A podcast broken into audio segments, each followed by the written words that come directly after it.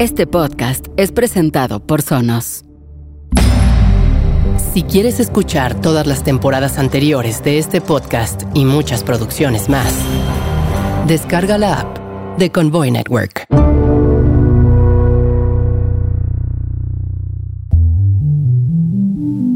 La ficción sonora fue muy popular en los años dorados de la radio. Millones de familias se juntaban por las noches a escuchar las llamadas radionovelas o los noticiarios. El locutor Orson Welles cruzó la delgada línea entre el tono y la forma dramática de los noticiarios radiofónicos y la ficción sonora de finales de los años 30 para narrar una supuesta invasión extraterrestre, alarmando a una buena parte de los ciudadanos estadounidenses. Ladies and gentlemen, we interrupt our program of dance music to bring you a special bulletin from the Intercontinental Radio News. At 20 minutes before 8 Central Time, Professor Farrell of the Mount Jennings Observatory, Chicago, Illinois, reports observing several explosions of incandescent gas occurring at regular intervals on the planet Mars. Al menos Wells aclaró posteriormente que se trataba de absoluta ficción. Algo que no acostumbran hacer los medios y comunicadores del siglo XXI, cuando también alarman a la sociedad con noticias ficticias y utilizando herramientas de comunicación infinitamente más sofisticadas. En la era dorada de la radio, los escuchas asistían al teatro de la mente. A través de narraciones verbales, las mentes de los escuchas podían viajar a donde quisieran. La ficción sonora los podía transportar a cualquier lugar real o ficticio, gracias a su propia capacidad imaginativa. Actualmente, debido a la popularidad de las nuevas plataformas de entretenimiento auditivo, hay una nueva oleada de ficción en audio. Los creadores de podcast que actualmente trabajamos en Convoy no hemos sido totalmente ajenos a la ficción sonora. Algunos hemos jugado y experimentado desde mediados de los 90 con varios formatos y subgéneros de la ficción sonora que fueron muy populares en las primeras décadas del siglo XX, como el radioteatro, el radiorelato, el radio sketch e incluso el denominado radioarte. Nuestra especialidad es la sátira. Debo confesar que yo particularmente no suelo conectar mucho con la ficción sonora que se toma muy en serio, pero siempre he creído que con el texto indicado y el locutor, locutora, locutores o actores adecuados, se puede lograr algo especial. Ahora, después de muchos años de darle vueltas, en Convoy hemos decidido producir algo único y ceder un capítulo completo de este podcast a un relato muy particular y abrir aún más el infinito universo dentro del cual se manifiesta este podcast. Se trata del primer podcast de ficción oficial de la historia de Convoy Network. Para empezar, hemos elegido adaptar un cuento de H.P. Lovecraft, El caos reptante. Nosotros lo titulamos Caos en el Paraíso. El podcast fue mezclado en Dolby Atmos. Para una mejor experiencia, es recomendable escucharlo en un sistema de audio de alta fidelidad o con audífonos de preferencia en un espacio aislado.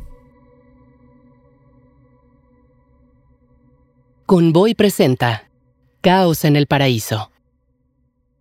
La aventura.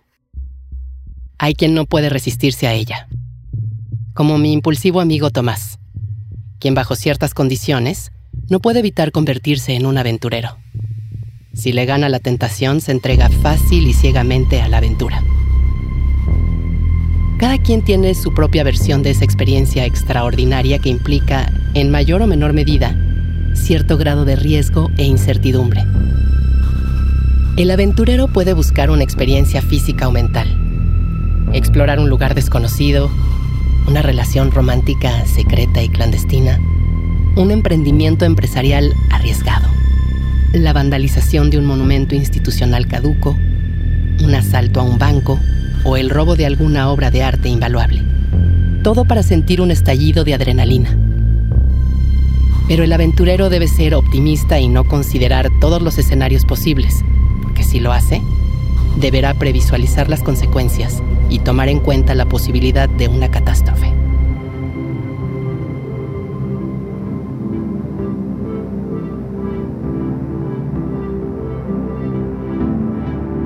Por eso hay quien disfruta viajar y quien prefiere permanecer en su casa, como yo, viendo televisión, observando las aventuras de otros, verdaderas o ficticias, da igual. Yo no necesito salir de mi casa. ¿Cuál es la necesidad? En mi espacio personal conozco todos los riesgos, los límites, las zonas seguras y las zonas grises que siempre deben explorarse con cautela. Y desde la comodidad de mi hogar, me puedo asomar al mundo Tengo varios monitores que funcionan como ventanas al universo entero. A diferencia de mi impetuoso e irreflexivo amigo Tomás, quien no puede quedarse quieto ni un segundo, las aventuras no son lo mío. Prefiero evitarlas a toda costa. Pero la aventura que me tocó vivir supera a la mayoría de las que han experimentado los aventureros más intrépidos. Todos los aventureros que se dignen de serlo saben que en tierras orientales es donde se pueden conseguir los más exóticos manjares para expandir y navegar la conciencia. La mayoría de quienes han visitado esos lejanos parajes han sucumbido ante los espíritus de lo que definen como un dulce néctar, un elixir que proviene de una flor mágica que brilla intensamente bajo el sol más ardiente y despiadado. Dicen que, en manos expertas, el interior de esta flor se transforma en una esencia poderosa y sedante que arrulla los sentidos y el alma. Y aseguran que, con sus aromas uno puede sumergirse en un sueño profundo, lleno de paz y placer. Lo que no suelen decir es que ese estado es temporal, efímero, fugaz. Pero aunque estén conscientes de ello, después de conocer el paraíso, no pueden abandonarlo y regresan una y otra vez, hasta convertirse en seres despojados de toda conciencia, en verdaderos muertos vivientes. Debo decir que, contrario a lo que muchos experimentaron de forma voluntaria, lo mío fue un accidente, una broma macabra del destino, porque no tenía ni un miligramo de interés en emprender un viaje, y menos de ese tipo. Normalmente mis aventuras se limitan a visitar de vez en cuando el salón de belleza y una que otra revisión médica de rutina para controlar mi hipocondria. Todo ocurrió durante la época de la plaga invisible, COVID-24 o posiblemente 25. Ya olvidé exactamente en qué momento ocurrió todo. Cuando estábamos confinados a existir en ciudades fantasmales, dentro de nuestros ahora herméticos departamentos, sin contacto directo, evitando respirar para no dejar que entrara a nuestros cuerpos ese asesino silencioso que amenazaba con quitarnos la vida. Los incesantes aullidos de las ambulancias solo anunciaban que la situación era más grave de lo que habíamos vivido con los coronavirus anteriores. En los hospitales, los médicos libraban una lucha titánica, intentando combatir o al menos aliviar temporalmente los síntomas de un mal que cada vez era más poderoso y evasivo. Los centros médicos desbordaban dolor y caos. Aunque me había mantenido relativamente a salvo, uno de esos días desafortunados me llegó la hora. Finalmente, la plaga me había alcanzado.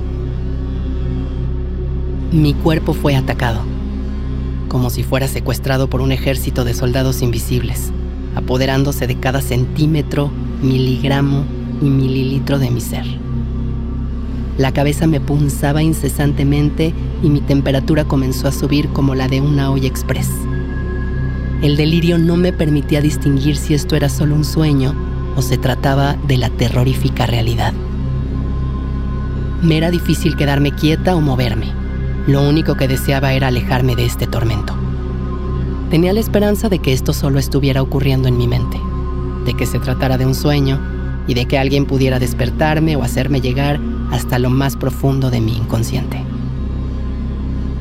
Dicen que la mente lo controla todo, como Wim Hof conocido como el hombre de hielo.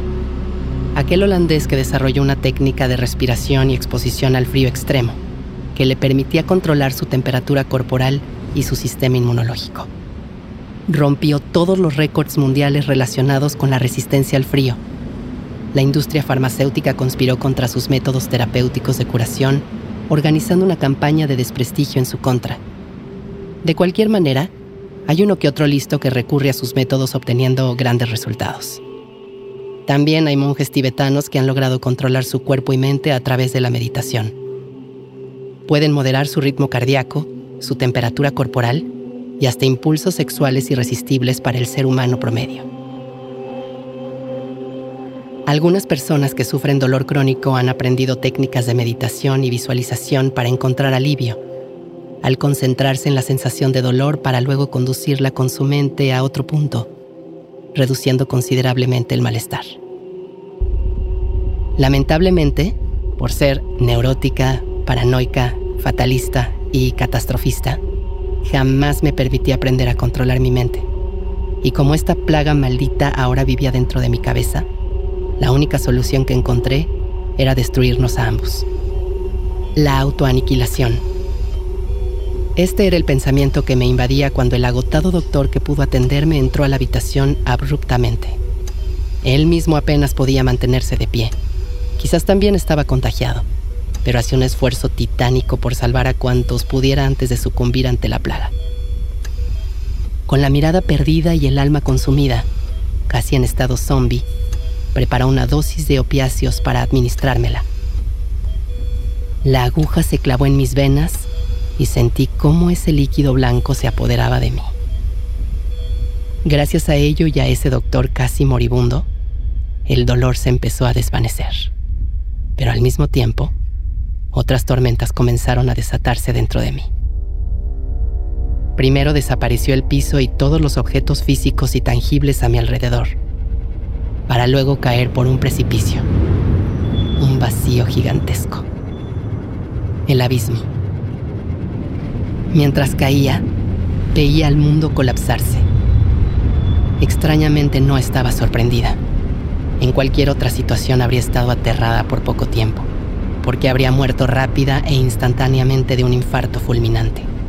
De pronto, cuando parecía sentirme cómoda cayendo por el vacío, empecé a caminar por una superficie de un material indistinguible. Mis pasos eran huecos y de pronto la gravedad dejó de existir. Flotaba.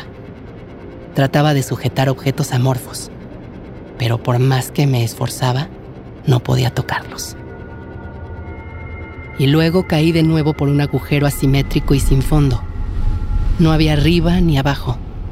Solo era caer y caer sin fin. Por momentos sentía que otros caían conmigo, pero no eran personas, sino entes sin forma, que no solo no proyectaban miedo ni desconsuelo, sino que gozaban con mi angustia, mientras que yo solo descendía y descendía.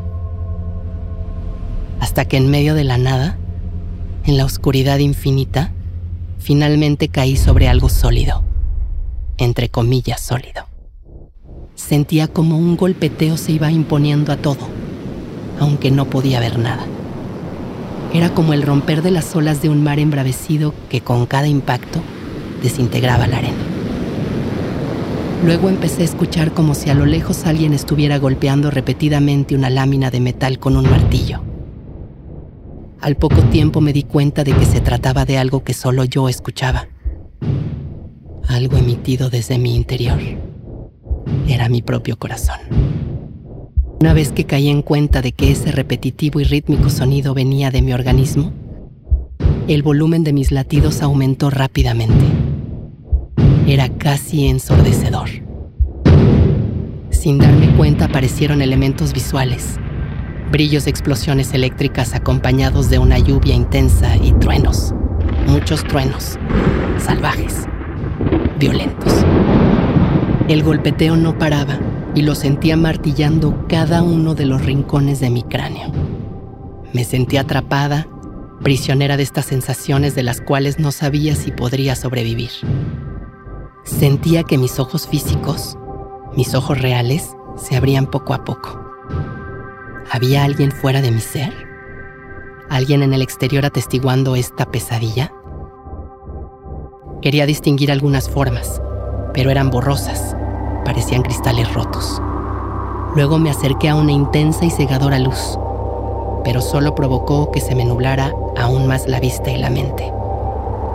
La neblina mental se fue disipando conforme la luz dejaba de lastimarme los ojos. Con una visión un poco más despejada, finalmente identifiqué un espacio conocido. Estaba sola, en una habitación no podía decir dónde exactamente o a qué espacio pertenecía. Definitivamente no estaba ubicada en mi casa. Ese lugar del que nunca salía, incluso antes de la pandemia. ¿Qué era este lugar? ¿Era el mismo hospital? ¿Me habían cambiado de pabellón? Pronto me di cuenta de algo estremecedor. No parecía haber movimiento alguno alrededor. Eso me hacía sentir que estaba a merced de algo real e invisible a la vez. Era como si por las paredes emanara miedo puro. ¿Estaré muerta? Nunca he sido religiosa, pero tuve una formación cultural judeocristiana. ¿Será esto el infame infierno? El temor de no saber qué sucedía provocaba que el incesante martilleo interno aumentara, atormentándome aún más. A pesar de mi ataque de pánico permanente, pude notar que el golpeteo ya no venía de mi interior. No solo había salido de mi ser, ahora estaba espacialmente ubicado debajo de mis pies.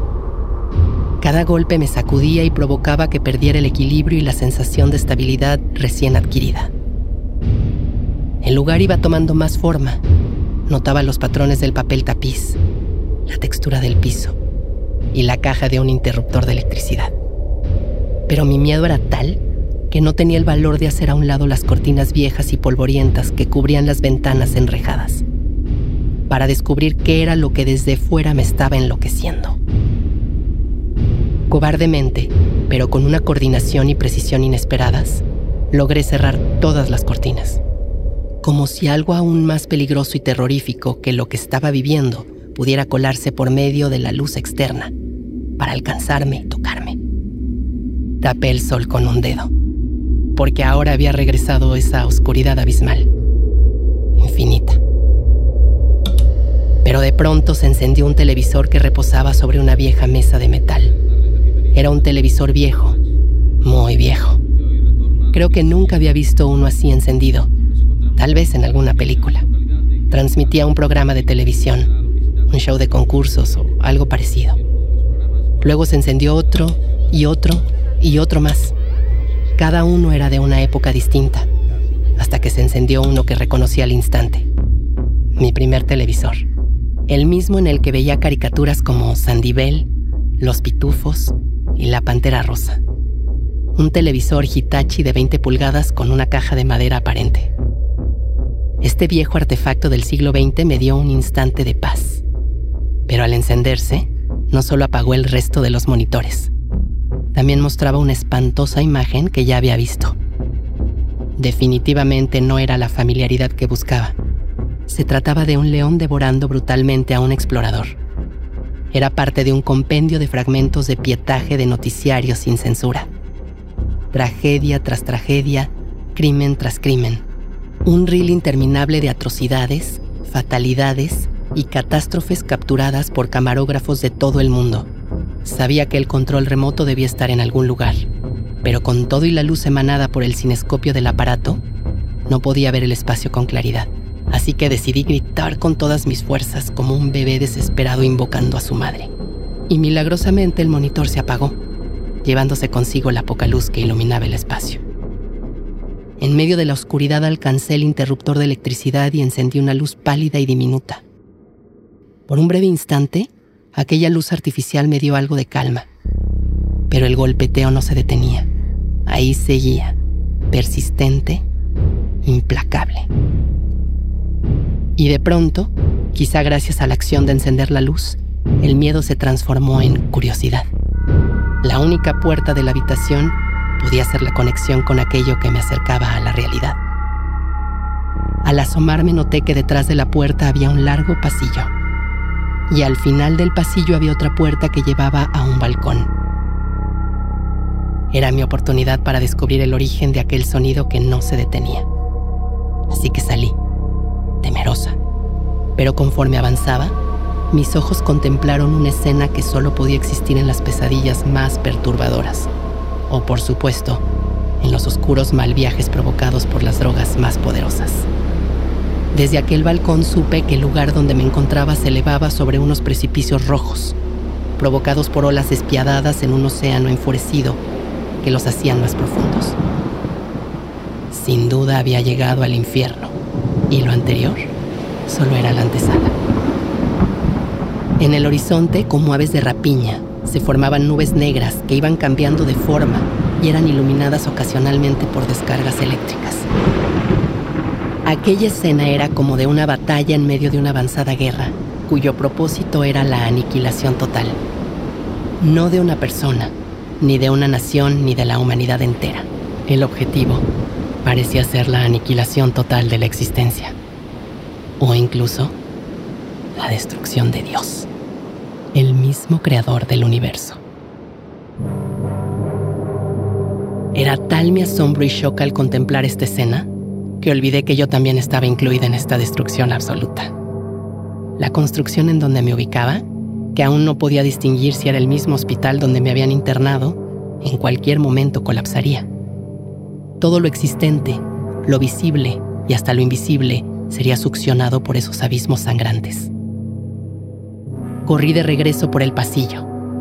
Mi instinto de supervivencia me obligaba a intentar escapar de este horror y a superar mi característico fatalismo. Ese que me hacía pensar que todo inevitablemente acabaría en una catástrofe acompañada de otra y otra más. Ad infinitum. Justamente como la que estaba viviendo. Corrí y corrí como una atleta olímpica, o al menos así lo sentía en ese momento. Y sin darme cuenta de ello, crucé una puerta que cerré tras de mí con una llave que estaba colocada en el cerrojo previamente. Como si aquel pequeño mecanismo pudiera contener todo el escenario apocalíptico que me perseguía. Una vez afuera me percaté de que algo más estaba sucediendo en medio de este caos. Pude ver que de mi lado izquierdo existía un océano en calma, bañado por un sol resplandeciente. Era un mar verde que se mecía sin cesar frente a la costa. En el extremo contrario había uno color azul, y aunque también parecía en calma, sus aguas se movían con ondulaciones poco comunes. En este lado del paisaje no había sol, lo ocultaban unos nubarrones que contrastaban con una arena blanca de trazos rojos. Ambos extremos estaban rodeados por la más extraña vegetación que mis ojos reales o imaginarios habían contemplado. No se parecía nada que hubiera visto antes. Era como si las plantas, flores y árboles que me eran familiares en realidad fueran mutaciones extrañas provocadas por la imaginación de un ser demente. La imagen de enormes palmeras que se alzaban por encima de todo era lo único que aún me parecía familiar dentro de aquella escena dantesca. Al mirar atrás, me di cuenta de lo extraño que era el lugar que acababa de abandonar.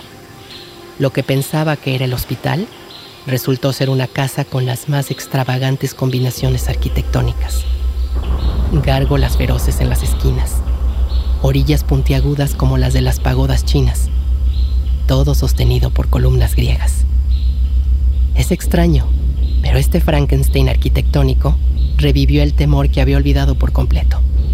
Y de nuevo vino a mí ese incesante golpeteo interno así que me alejé hacia donde estaba el mar azul y la arena blancuzca salpicada de rojo. Era como si una fuerza maligna estuviera tras de mí. El camino de arena blanca llevaba a uno interior, cubierto de esta maleza extraña que ahora se levantaba por encima de mi cabeza. A la distancia, entre la cortina de hierba, se alzaba una gigantesca palmera que ejercía sobre mí una atracción que quizás venía de la seguridad que me daba ver un objeto conocido y no distorsionado por esta caótica e irreconocible realidad. De nuevo me encontraba tranquila, pero a la vez me sentía profundamente cansada. Escapar de aquellas visiones había terminado con mi energía. No dudé en desplomarme, dejando que la blanca arena acariciara mi rostro agotado para luego ahogarme en el mar placenteramente. Mi tranquilidad duró poco y fue interrumpida por un ruido que venía desde adentro de la maleza. Nuevamente un enemigo invisible provocaba que mi cabeza fuera martillada por la imposibilidad de saber qué era aquello que me acechaba. Debido a la forma pseudotropical de las plantas que me rodeaban, la primera relación que hice me llevó a pensar que se trataba de tigres, un grupo de feroces y hambrientos tigres enormes felinos con las fauces jadeantes que estaban dispuestos a devorarme. Pero en este mundo perversamente surrealista, ¿podrían ser simples tigres? Debía ser algo mucho peor. Quizás eran enormes serpientes, silbando de gozo, ansiando enredar sus pieles frías en mí, hasta envenenarme y estrangularme.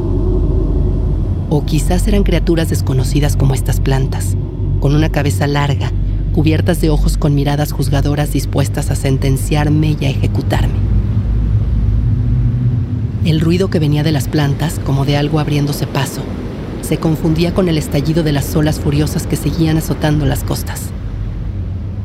Cuando sentía que la razón se me escapaba, debía taparme los oídos para recobrar la calma. Pero esto solo hacía que fuera consciente del incesante latido que continuaba en mi interior. Decidida a no volver hacia la casa de donde había salido y conservar la vida, me arrastré por la arena pensando en que quizás así el monstruo que me buscaba no podría ubicarme.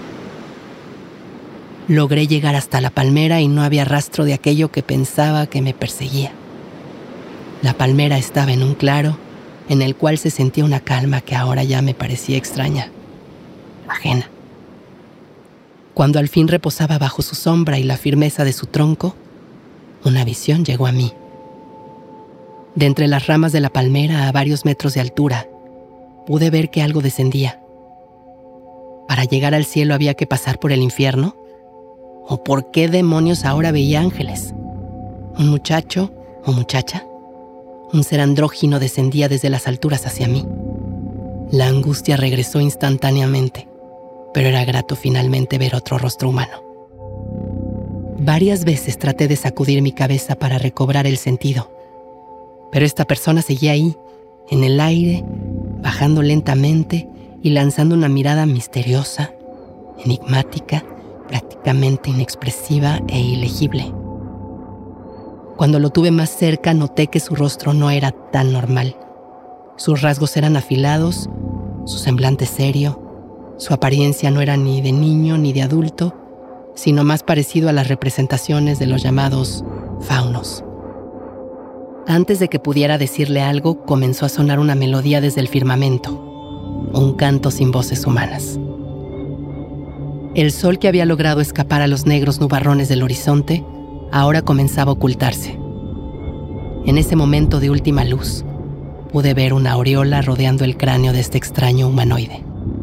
Sus ojos negros se fijaron en mí y de su boca salieron palabras que se sintieron como una sentencia.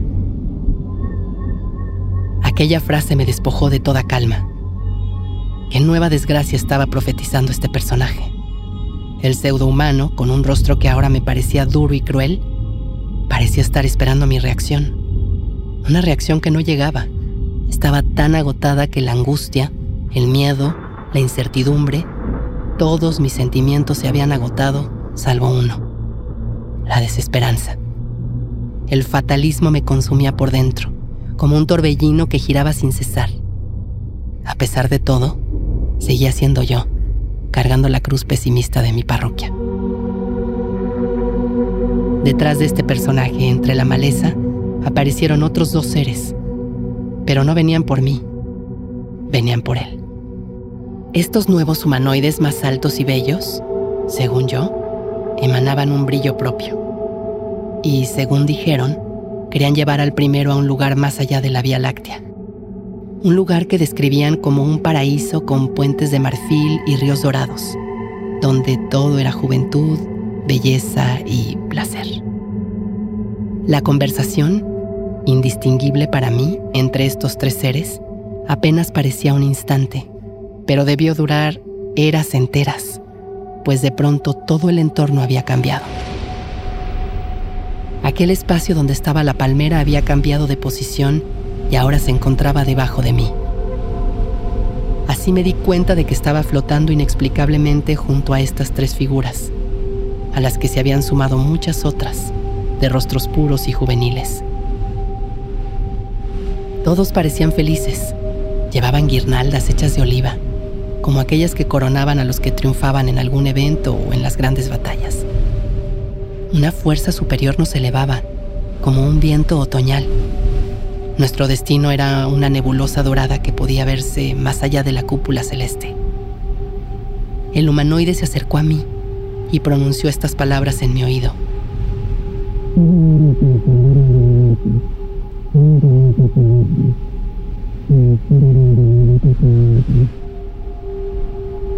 Que ahora desearía haber obedecido rigurosamente. Aquellos con los que flotaba nuestro nuevo destino cantaban, acompañados con instrumentos no terrenales que creaban una espiral de sonido. Un dulce trance que ahora me llenaba de esa calma que tanto anhelaba. Ese sentimiento al que seguramente se refieren cuando hablan de felicidad. Pero todo aquello terminó cuando apareció un sonido que parecía tener toda la intención maligna de quebrantar mi espíritu. Ese ruido que parecía el rugido histérico de un demonio me obligó a voltear la mirada hacia abajo. Y esa fue mi perdición. La esfera azul a la que alguna vez llamé hogar, el planeta Tierra, aún giraba solitario dentro del vasto espejo negro del infinito. El rugido que apartó mi mirada del paraíso prometido era el de ese océano que ahora se manifestaba más furioso, como si fuera una criatura hambrienta y despiadada, queriendo destrozarlo todo con sus garras de agua que rasgaban las torres y ciudades del mundo. Aquel mundo bello y vivo donde alguna vez habité, ahora era una ciénaga muerta. Los templos donde alguna vez se adoraba a los dioses ahora eran solo ruinas, cadáveres de una extinta civilización. Desde aquella altura vi con el más profundo horror cómo la tierra sufría una herida larga y profunda con el estruendo de mil cañones. Esa grieta humeante era un pozo abismal que pacientemente esperaba que los océanos negros y agitados terminaran de consumirlo todo. Fue así que esas oscuras aguas, habiendo terminado con el último rastro de todo lo que alguna vez fue glorioso y humano, se precipitó adentro de esa descomunal cañada, como si fuera la boca de un demonio cruel que necesitaba alimentarse. Las aguas llenaron la grieta abismal y una vez saturada, se derramaron por el borde de aquella abertura, dejando rastros de la vida a la que había puesto fin. Residuos de la tierra que exhalaba un vapor caliente que siseaba y logró llegar a mi rostro y manos, quemándome. Este dolor me hizo reaccionar y al buscar a mis acompañantes, ya no había rastro de ellos. Ahora estaba sola, nuevamente. Todo terminó con una cegadora explosión que desató un hecatombe de fuego y humo. El impacto fue tal que la luna fue arrojada hacia el vacío, y cuando el humo se disipó ya no quedaba nada más que el destello de las pálidas estrellas. Un sol que parecía moribundo y planetas oscurecidos. El más profundo dolor me invadió nuevamente y sentí como mi alma era destrozada. Entonces, sin estar presente, llegó la voz de aquel humanoide que instantes atrás me había ofrecido salvarme de este caos en el paraíso. Sus palabras fueron crueles, pero justas.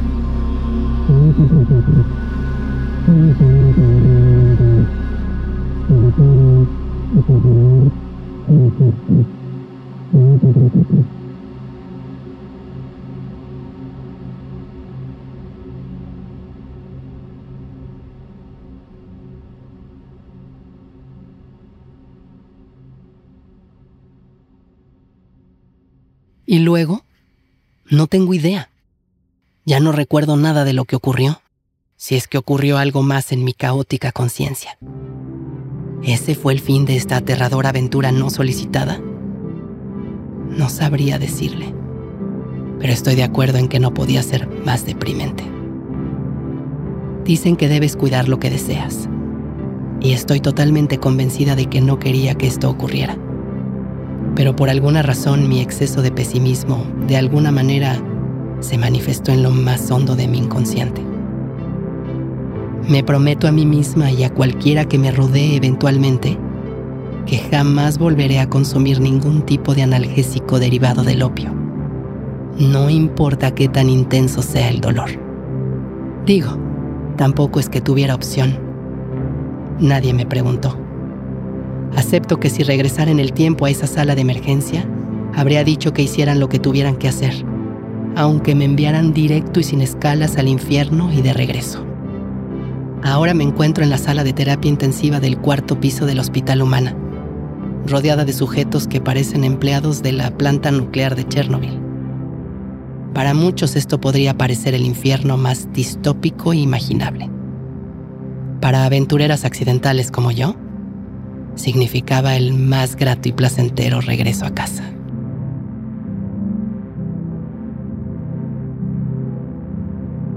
Convoy presentó Caos en el Paraíso. El guion de este podcast fue escrito por Iván Nieblas y Olayo Rubio, basado en el cuento de H.P. Lovecraft, El Caos Reptante. La voz fue de Brenda Coello. La realización fue de Javier Umpierres. La música original fue compuesta, ejecutada y producida por Javier Umpierres. Caos en el Paraíso es una producción original de Convoy Network. Este podcast fue presentado por Sonos.